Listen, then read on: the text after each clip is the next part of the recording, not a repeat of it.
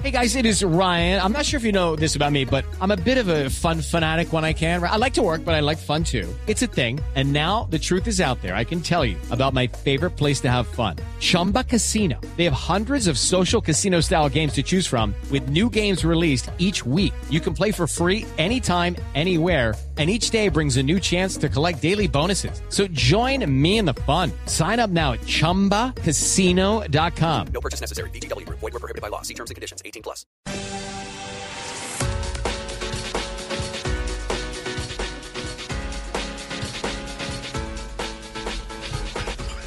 Tres de la tarde, 25 minutos. Eh, Regresamos también para hablar del fútbol profesional colombiano porque hay novedades para la próxima temporada y lo que vamos a contarles realmente es increíble.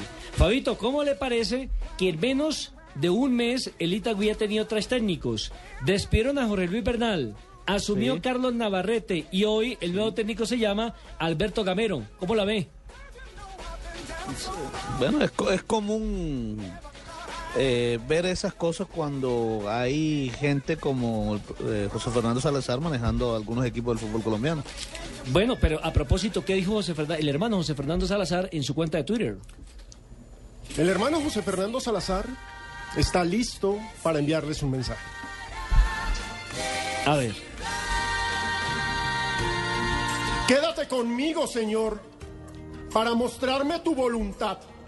Quédate, Señor, conmigo para que oiga tu voz y la siga. Quédate Amén. conmigo.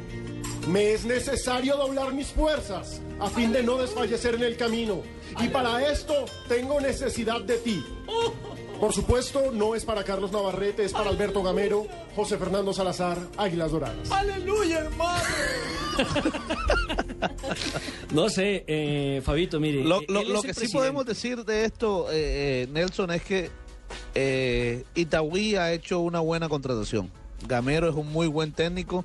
Nos pareció inaudito que salieran de un buen técnico como Bernal, que hizo una tremenda campaña con el Itagüí. Y me parece un manoseo Y para le Navarrete. den la- Sí, el respaldo. Me parece una, versión, una falta de respeto. Es decir, Salazar es el dueño del equipo, el presidente, él puede tomar la determinación que a bien le parezca, porque al fin y al cabo, el que pone la cara, el que consigue los recursos, evidentemente No, es. y lo ha gerenciado sí. muy bien, eso no Exactamente. Pero entonces, ¿dónde entra la parte del respeto? Cuando empieza a jugar con los técnicos Mm. o con los jugadores que entran, Claro. que salen. Si en los esta jugadores oportunidad, son prostitutas y los técnicos empleados del servicio. entonces así es muy Con complicado. esas palabras. Y además, votar a Bernal porque puso un jugador que él no quería entonces. ¿Y dónde está la Asociación de Técnicos de Colombia? Me pregunto. Que es ¿Eso donde existe? tienen que salir en este momento a respaldar eh, este tipo de situaciones. Ah, pero esa es asociación de existe Técnicos de de nombre. Yo no he visto que hagan algo. A si toca meterle la mano, se la metemos, papito. Pero bueno, lo cierto es que Itagüí ya tiene nuevo técnico, es Alberto Gamero. Recordemos, es una gran contratación. Gamero ya fue campeón con un equipo chico como Chico. Es un técnico histórico que hizo campañas memorables con muy poco. Entonces la apuesta es una apuesta interesante.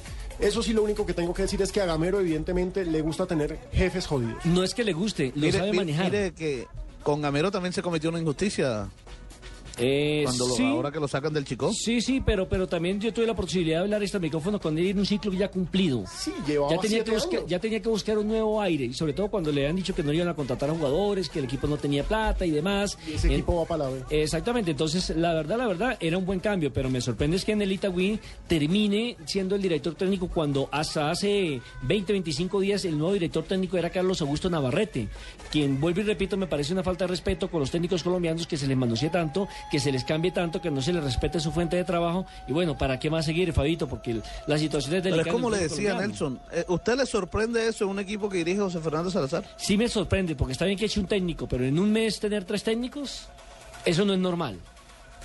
A mí la verdad no me sorprende. Después de lo que dijo que los técnicos eran muchachas del servicio, pues la verdad que no.